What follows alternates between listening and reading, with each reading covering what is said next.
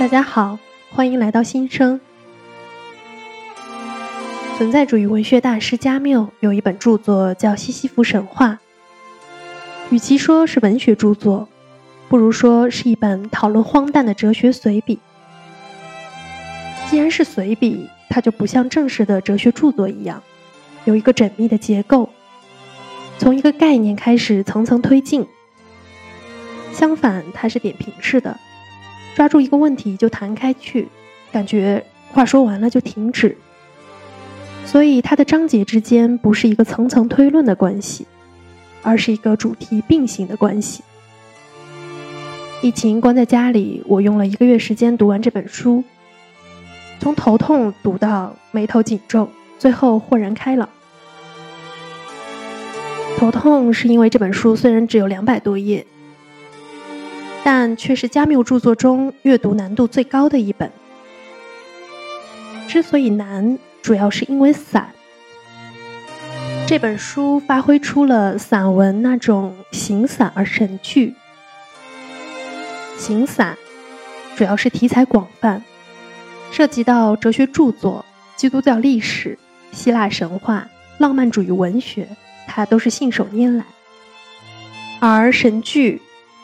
这些旁征博引都是为了一个中心思想服务，这个中心就是加缪最想表达的东西——荒诞。他分析了不同哲学流派对荒诞的诠释，然后探讨戏剧、文学领域荒诞的发展脉络。陀思妥耶夫斯基、克尔凯郭尔、卡夫卡、尼采、萨德，包括这些作家笔下的人物，如唐璜。基里洛夫都是他的讨论对象。从内容上来说，这是一本典型越读越厚的书。首先，何为荒诞？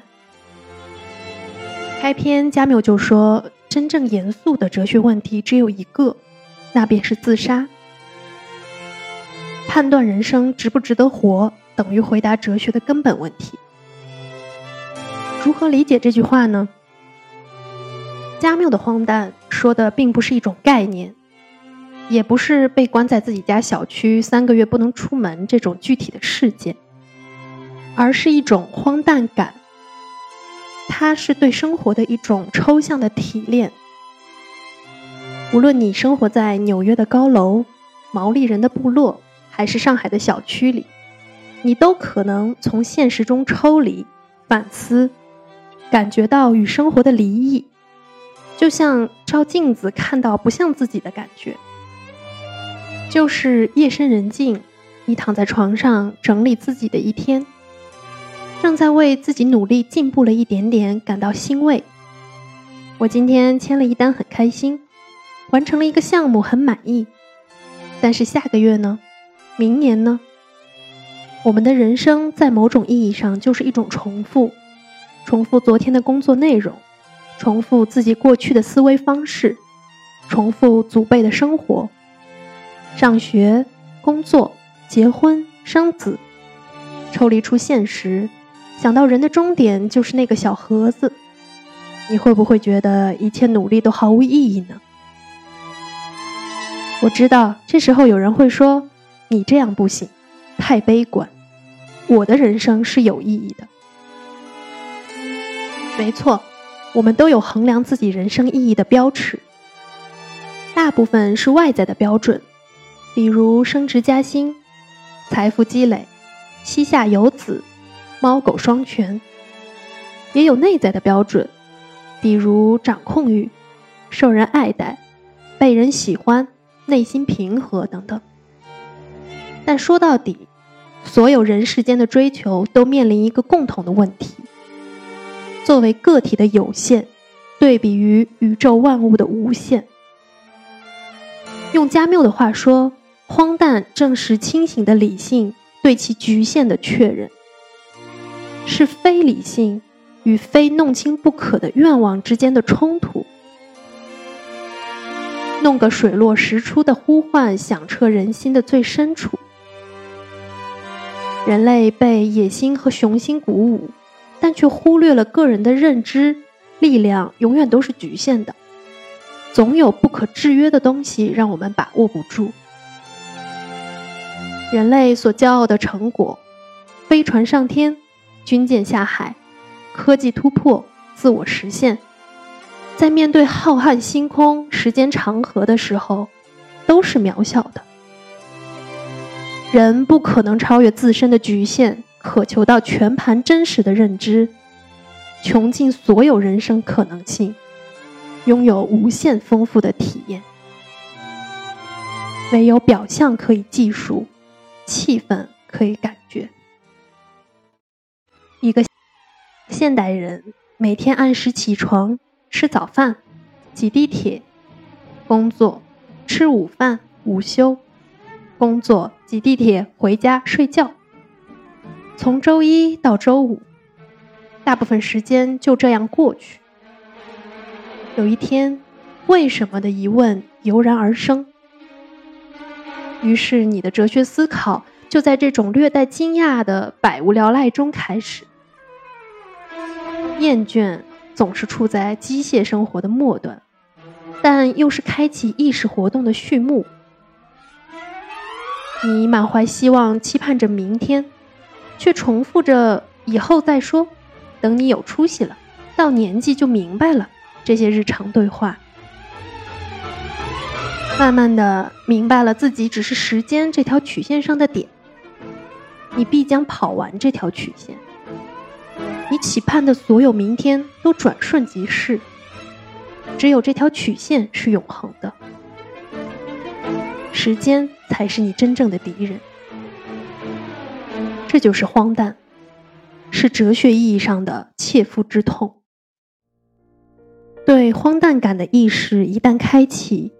未来要么在循环中无意识的往复，要么彻底清醒。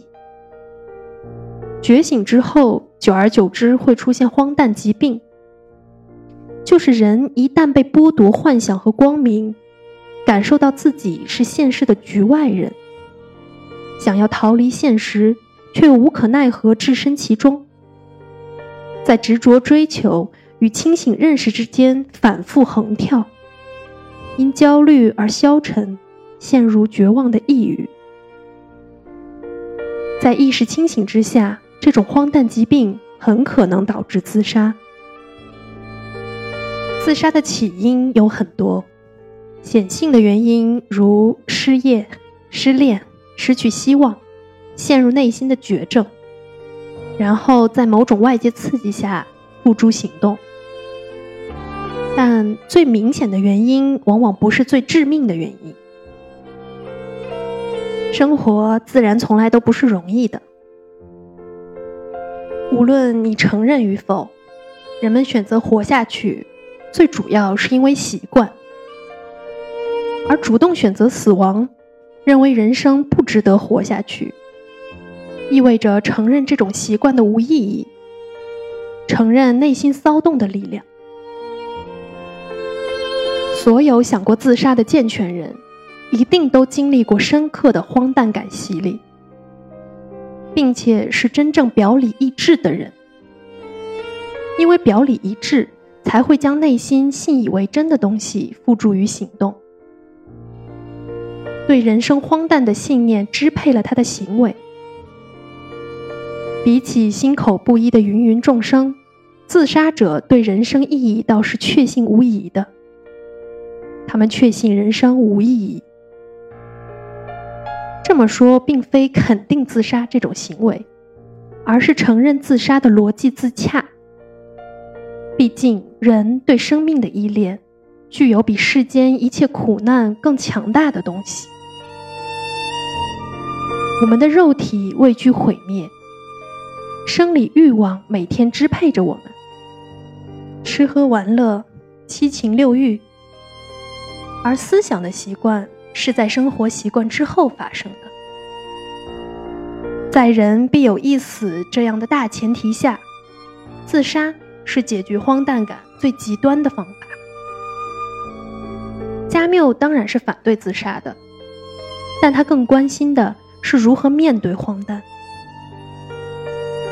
生活伴随着荒诞，而解决荒诞感带给我们的痛苦。第一步就是要正视它。《红楼梦》第五回，警幻仙子唱到收尾曲，看破的遁入空门，痴迷的枉送了性命。好一似石径鸟头林，落了片白茫茫大地真干净。繁花似锦的富贵温柔乡，最终变成了白茫茫大地，也是荒诞感的体现。笼罩在荒诞感中的人想摆脱，或遁入空门，或寻找各种伟大的理念，让理念超越生活，给生活注入各种崇高意义，或干脆结束生命，一了百了。但这些都不是加缪想要的。重要的不是治愈，而是带着病痛活下去。对抗荒诞，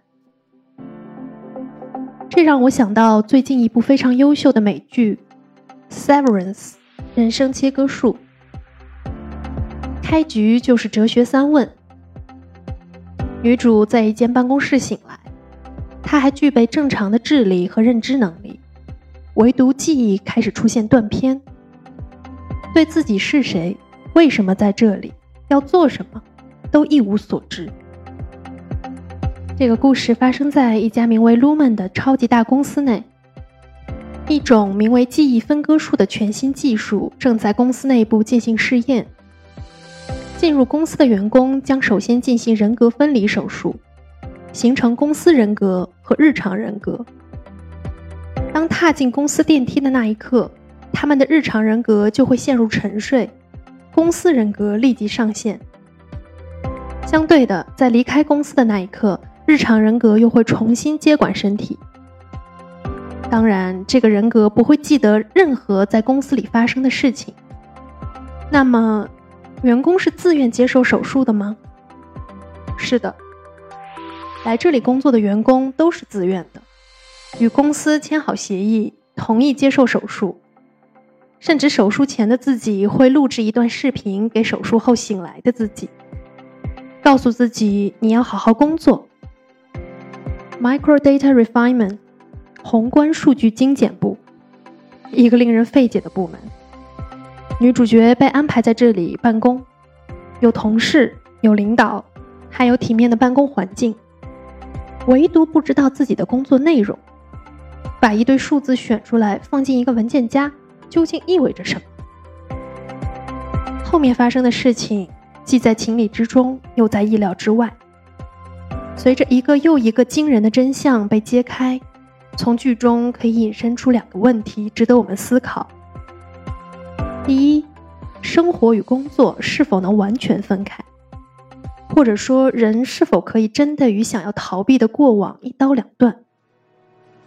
第二，人类自己发明的技术和极端精细化的科学管理体系，是否会造成人性的异化？这两个问题，尤其是第二个，可以在很多社会学者的著作中寻找答案。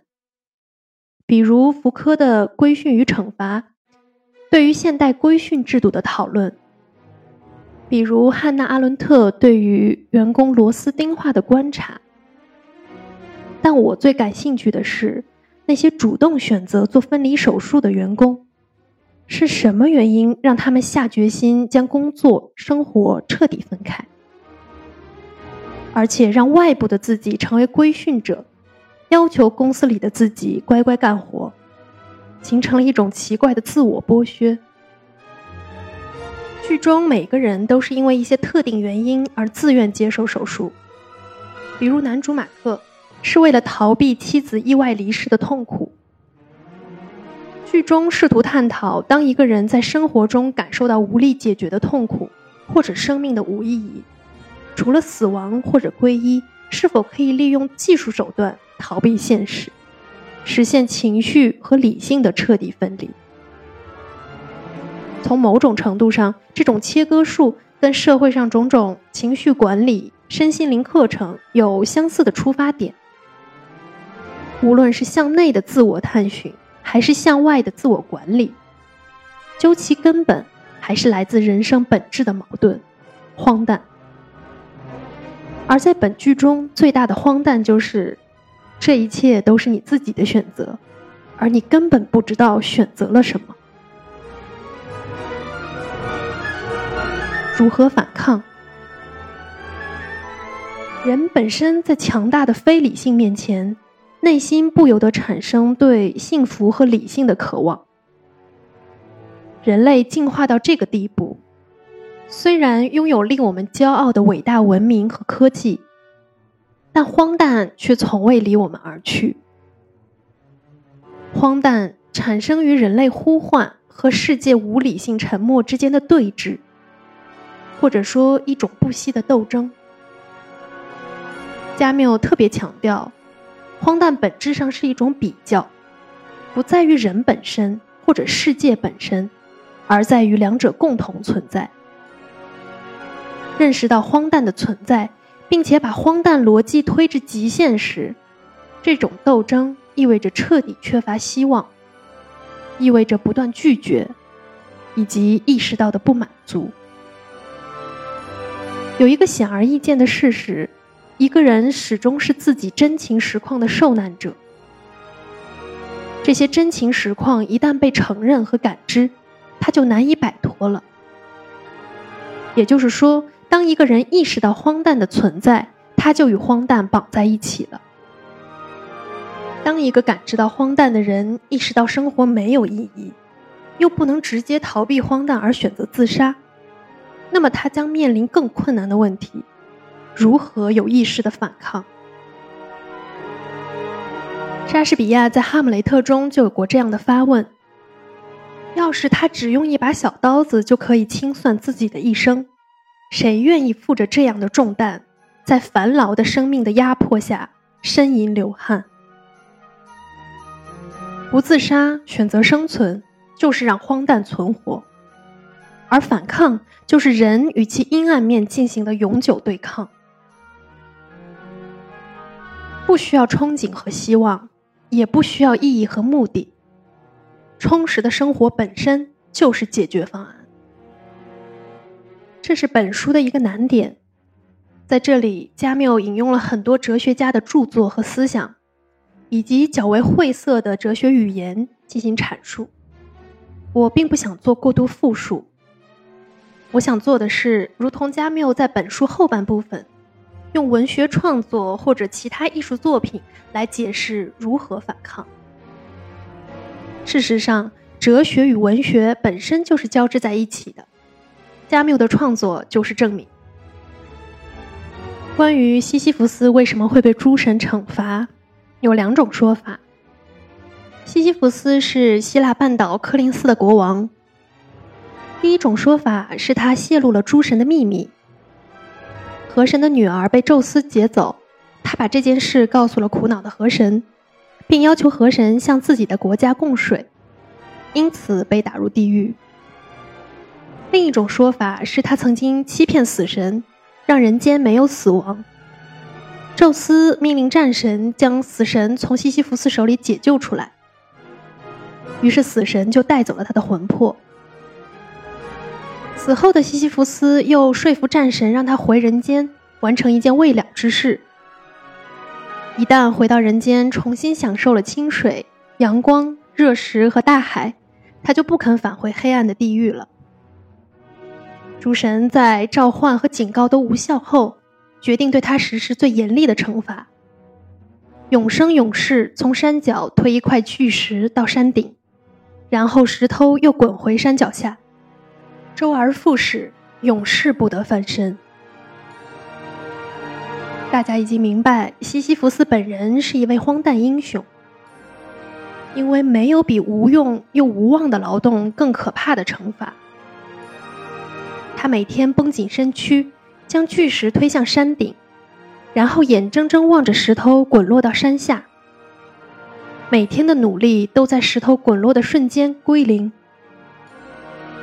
我想，他走下山的时候，脸上的神态应该比他推的石头更坚强。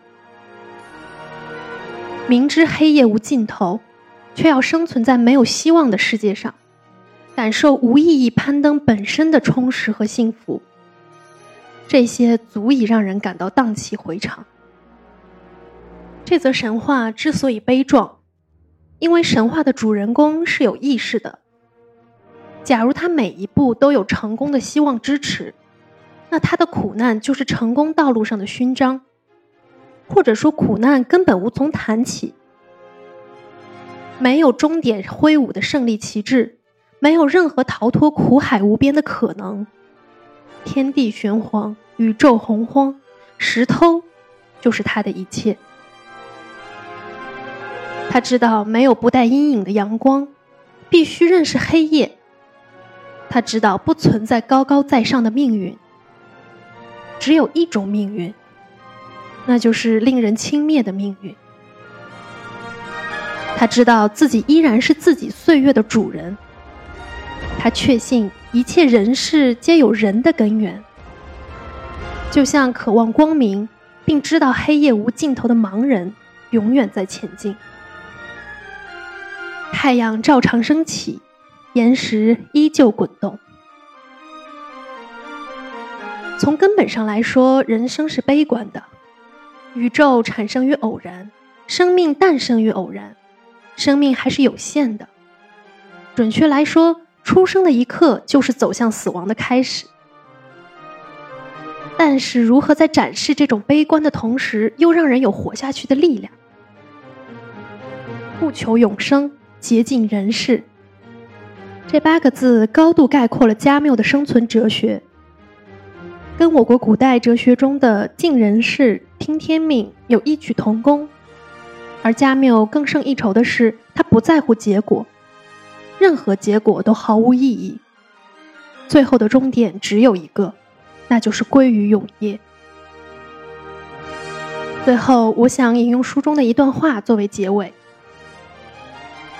我让西西弗留在山下。让世人永远看得见他的复合。然而，西西弗却以否定诸神和推举岩石这一至高无上的忠诚来诲人警示。他也判定一切皆善。他觉得这个从此没有救世主的世界，既非不毛之地，亦非渺不足道。那岩石的每一个细粒。那黑暗笼罩的大山，每道矿物的光芒，都成了他一人世界的组成部分。攀登山顶的拼搏本身足以充实一颗人心。应当想象，西西弗是幸福的。